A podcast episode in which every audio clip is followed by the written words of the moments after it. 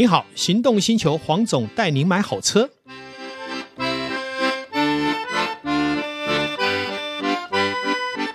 黄总带你买好车，今天再度来到线上，我们又再一次的邀请新北市社会局的社政顾问陈云，还有我们的导叔一起来跟我们谈幸福时光。好，我们帅气的黄总，帅气的导叔，还有我们亲爱的听众们，大家好，我是您的心灵闺蜜陈云。我想哈，有很多年轻人有时候会觉得说，他会陷入一股忧愁当中。嗯，或是陷入一股不可自拔的。不要说年轻人了，我自己也常常是忧愁，忧愁啊。刚刚私底下你有说过，对啊，有一段时间走不出去，对，还去看医生。是，所以其实啊，这种文明病哈、哦，在这样的环境里面会越来越严重。那我所知道的是，陈云创建的生命优化学里面好像有解决方案，我也想要问问看。陈云在这个部分如何来帮助我们线上听众一听就懂，而且不用去找医师就化解了。好啦，这个哈，我有一个 slogan 哈，就是我的座呃，也不是座右铭啦，我这样讲给大家听，就是呃，常常来找陈云咨询的，或者是在线上找到我的呢，那我就说我售后服务终身保固，Seven Eleven 二十四小时不打烊。嗯，那我觉得说比较重要的是陪伴的力量嘛，哈。那当然每一个人，我这样讲了哈，当您呃不见得有愿意把你心里的事情去说给别人听的时候。不愿意找到出口的时候，我觉得你要找一件你喜欢的事情。我我这样讲，或者是你可以发泄的事情。我觉得一定要让你自己的负能量一定要离开。排泄出去，对，我觉得这很重要。我跟大家做一个比喻，就是我有说过，呃，我是属于众生的。记，我记得在我父亲离开的当时，哈，那我比较遗憾的是，我们都没有在他身旁，哈，是在半夜离开的。我们就赶去的时候，其实他都没有看到我们嘛。那呃，另外呢，呃，因为我刚好过两天，我就有一个行程要带着大家一起啪啪走，那。我那个时候，我仍然做我该做的事情。可是呢，我去到医院，直到把父亲送到殡仪馆之后，我没有掉半滴眼泪，因为我知道，如果说我有任何的不坚强的现象，大家都会跟着我崩溃。可是呢，我回家之后，我洗澡，我我就在浴室里面大哭。嗯嗯，大哭之后呢，我告诉自己，也是一样。我的心不累，身体不会累。然后我不管遇到任何事情，软弱不能变成常态。于是呢，我还是一样精神奕奕的跟大家相处。那对于父亲的思念或者林林总总，那是我自己的事情，而且要很快的。能够去面对生死的这个部分，这个其实也就是我生命优化当中的一部分。这是什么呢？就是爱，爱就是修为。那我觉得这个并不是无情，也不是残酷。我们必须要理解一些现象。我们往往一直放不下往生者，其实往生者的灵魂他也很难得到超度。我们自己本身也没有办法在我们的生命当中去走出我们自己专有的幸福。我相信父母亲，我们的家人都。是疼爱我们的。那当我父亲离开之后，他一定是希望他的宝贝女儿能够活得健康，活得有意义。所以我觉得，呃，能够孝顺父母。最好的机制，当然，父母在世的时候，我们一定要做到我们该做的。他们离开之后，我们一定要还是要有这个爱与善的连结。那于是呢，这个爱与善的连结，就是我我创建生命优化当中一个金字塔理论。金字塔在最底层，就是要一直不断的活化我们身心灵的健康。那身心灵的健康都不脱这个爱与善这两个字。当你身心灵越来越健康的时候，我我相信大家就是会有那种。开阔、比较开心的状态，是不是就会有幸福感？所以那就是一种正循环喽。对，正向的循环。然后第二层金字塔，第二层就是我们所谓的幸福感。当你有幸福感之后，你对于身心灵的正向循环，你就会有更强的意志力，想要去在生命当中执行。可是这个幸福感听起来似乎很抽象，对不对？对，很抽象。其实，呃，我觉得任何抽象的事情都可以让它在生活当中呈现。好，譬如说，我们现在看到黄总的工作室，我们能够看到这么辽阔的大自然，其实这是有一种幸福。那我们随时转念嘛。好，那有的人就会说：“哦，天哪，录音好麻烦，好害怕，什么都是在恐惧当中，这当然不可能有幸福。那在恐惧当中，绝对少了爱，少了善。所以我们要用爱与善，不断的去检视自己，不断的疗愈自己。也就是有了爱与善，就不再恐惧。嗯，哎，那还真的是疗愈的很好的良方哎。对，那于是，在第二层是幸福感嘛。当你幸福感的时候，你做事其实力道就会越来越强，能正能量越来越强。第三个是什么呢？就是我讲的富贵。富贵是什么呢？其实对我而言就是社会地位。当你被人信任了，有存在的价值，愿意找你合作，愿意找你谈心的人会越来越多。所以呢，你于是呢，在这个整个能够跟社会各方连结的状态之下，第四个是大家最喜欢的财富追着你跑。所谓的财富追着你跑，就像我创建玉山菊园在初期是完全大家都是不看好的，然后也认为说你是什么，反正就是各各种各种负面的形象都有。可是我一定会转负为正嘛。于是呢，财富追着我们跑，愿意找我们合作的人越来越多啦。那不管是直播各各个各个环境办活动，那于是这个金字塔它就逐渐的完整。可是金字塔完整，它可能是你第一座创造的第一座金字塔。小小的，那你就要用爱与善不断的循环，不断的超越。于是我们生命当中的金字塔会越来越大，越来越茁壮，所以我们就能够在我们生命当中去改变我们的命运。其实改变命运真的要靠自己，嗯、就是一步一步慢慢的执行。呃，嗯，我好像也听过循环的概念。这个循环哈，这个循环就是我这样讲哈，我我觉得我要跟大家一定要分享非常重要的。你想要健康，想要年轻，一定要听我的。也就是说，呃，我自己的体态哈，我以前也也是因为个子高嘛，比较容易驼背。那我现在知道，我们的双手要经常保持自然。放在身体两旁，是自然放在身体两旁哦。当你自然放在身体，不不能用力，是自然下垂的，直接垂下来，对，直接下垂的。其实你的肩膀，它自然而然，它整个身身形，它会自然比较容易挺直。在这个放松的状态之下，负能量 out。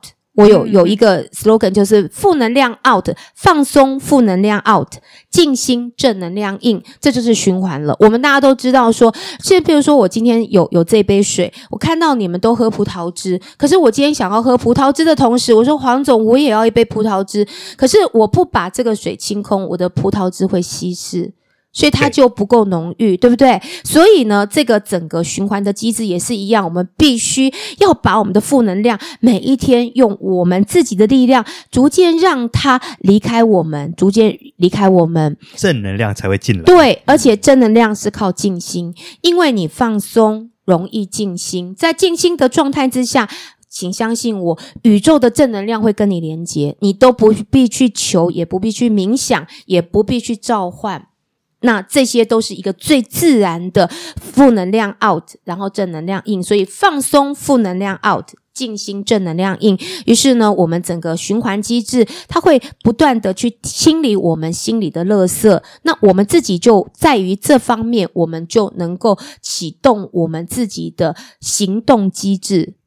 那于是循环就会越来越好。哎，那这样陈宇老师，像很多人都在提倡说打坐这件事情，嗯、那打坐这件事情其实对于我们的循环是有帮助的吗？嗯、呃，其实我对于这些的部分哈，我觉得就是每一个每一个人有每一个人的缘分呐哈。那这这个部分我就不去评断了。嗯、那我自己放松，我也不不不做冥想。哎，我这样讲，我放松跟静心有分为静态的，啊、那也有分为动态的。哦，动态对。譬如说呢，我们现在三个人在录音啊，那搞不好啊，搞不好万一黄总啊讲了一句话来刺激我的时候，哎天呐，这个时候有没有可能在空中就开始开战了？有可能，对不对？那怎么办呢？这个就叫做。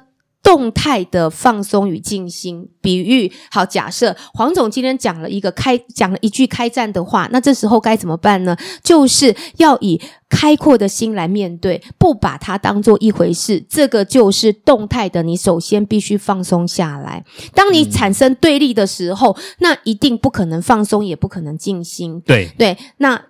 就算人家跟你开战了，可是你自己的心是放松的，你不认为别人跟你开战，他也战不了。嗯，好，那于是呢，我放松下来，那在动态当中，我把心静下来，我可能很诙谐的，哎，黄总今天特别帅耶，他好像也不太适合跟你开战了哈。对，这个气氛就会比较缓。对，这个就是我所谓的爱嘛，就是修为。哎，那我比较好奇，所以像有时候我们都会觉得说，哎，我们要静心，而我们不与人，譬如说做争执等等，去产生正循环。可是有的时候呢，我们到底是把这个情绪给压抑了，还是说我把这些负能量是往外丢了？其实有时候我们自己自身也都分不太出来。党叔厉害，我觉得这个真的是问到主轴了哈。刚开始真的，你必须要先压抑，你不压抑，压抑是一种学习的过程。但是呢，当你在经过这个过程之后，逐渐逐渐的不用压抑，你会变成一种好习惯。哦，我就是不跟人对立嘛，养成是一种习惯。对对，那只是你愿不愿意养成这样的好习惯。我觉得哈、哦，生气很难受。我以前常跟黄总生气，因为他开快车，我胆子小，我怕，我坐在车上我很很难受，我就会生气。身体本来就不好，然后一生气之后，整个我就常为什么在他身。车上常呼吸困难，哎，黄总，我现在知道，原来是你开快车 造成我情绪上的压力，对不对？好，那我现在不容易啦，只是顶多就是说，哎，坐你的车要很有修养，哎，转个念，对对对，好，如果是以前的话，我我能够有这样的修修修行上面的改变的话，在生活当中嘛，优化自己的话，那我也不会莫名其妙经常跟他生气。嗯、那你知道，我越生气，他开得越快。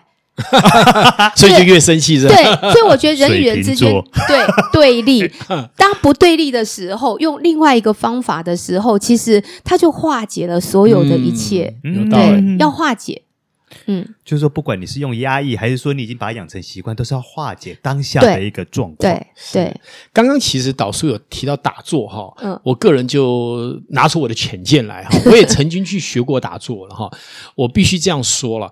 打坐是个很专业的事情，别以为你自己坐下来把两个腿盘上去就叫做打坐。你不但脚酸，然后呃脊椎不舒服，而且你还胡思乱想，反而无法放松。嗯，所以第一个，你打坐跟谁学的很重要。然后你有没有真的名师教你？事实上，我所看到在打坐上有成就的，可能万不及一啊。你是那万不及一的人吗？所以我是觉得用打坐来说是可以当修行或者静心，我觉得那都是遥不可及的。我个人是期期以为不以为然呐、啊。那甚至于我也认识一些他说他打坐很厉害的，我实际去看他的修为跟能量，也未必讲得这么好。所以我觉得打坐不是可不可以的问题，是你做得到做不到。尤其现在的环境，真的要让你静心打坐，真的不容易。好，我想也有很多人去学过打坐啊。我自己在旁边去观察，其实我觉得他是越做越乱了。好，啊，那个那个，嗯，我们愿意直言的黄总，好，说出我不愿意说出的话。那这个时候呢，我就稍微跟大家分享一下，其实真正不管你用任何的方式，哈，让自己静心下来，要合一。所谓的合一，就是说。你在刚开始在静坐、在打坐的时候，那个头脑一定是很多乱七八糟的事情都会进来，嗯，不可能立刻立刻能够放松、立刻静心，对不对？对。好，假设我现在先是预设你已经能够练习到一定程度的时候，一定要将您那份放松与静心与您的生活当中的修为品质合而为一。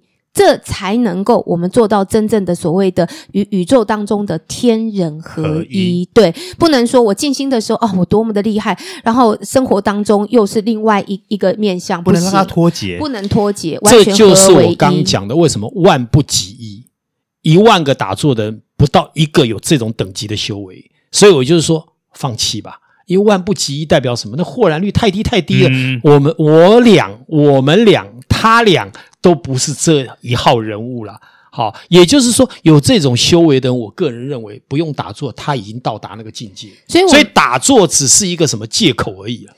好，所以我们在生活当中，哈，时时学习转念，时时时时刻刻，对，就是每一个当下真的很重要。哎，可是陈宇老师，我觉得这样听起来反而是比较实际耶。等于就是说，你时时刻刻、时时刻刻提醒自己说，哎，我应该要放松了，嗯、我应该要转念了，这样你的。循环才会往正的方向去。对，所以我们在每一个当下要叮咛自己养成好习惯。嗯，这个他刚刚说的就是我想的，那个就是动态的打坐。如果我们把打坐当成比较形而上的时候，那就是动态的打坐。你又何必那么坚持形而下的具体的打坐？嗯，你想想看，你盘腿在那边，你又没有做过训练，那其实叫做什么堵塞、欸？啊，是不是血液循环不良？而且初期我们在打坐的时候，是不是身体很很不舒服？哎，对，要能打到变舒服，其实那个不是那么容易的事情。我那是有一个境界。那百分之九十人后来都什么？都退堂鼓了。嗯、那你还打什么？对，好，所以我是觉得那样的一个做法，并不是一个那么有效率，甚至于就是那么一般人可以去做得到的。嗯，好，你可能是高僧。请问有几个高僧？屈指可数。说老僧入定，对，那个不容易了。那个也都是需要时间的淬炼。是是，嗯、我们教的还是简单的方法、简易的方法，因为毕竟我们是凡人啊，还有我们有琐碎的事物。好，那你在盘腿在打坐的时候，你周遭可能还有碎碎念的老婆、碎碎念的小孩，甚至于碎碎念的父母，你其实是很难成就的。所以还不如刚刚讲的，随时。改变心念，生命优化在日常，化入生活中吧。对，是。我想今天哈，真的很荣幸邀请到我们的陈云，还有导叔来跟大家一起对谈有关于我们心念的成长。好，我想我们互相都学了很多。我相信在线上的听众也跟我们分享了很多。未来还有机会，当然我们还是会再邀请陈云再来进一步阐述。他在未来的一段时间所学到的很多东西，来跟线上的听众分享。今天我想我们就到这里了，谢谢，谢谢，谢谢线上听众，谢谢，谢谢，拜拜，拜拜。